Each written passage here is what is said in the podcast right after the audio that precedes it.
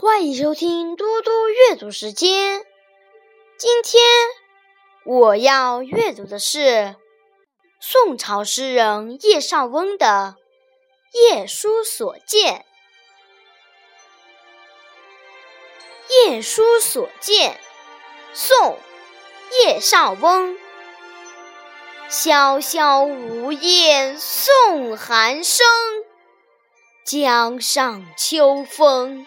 动客情，知有儿童挑促织，夜深篱落一灯明。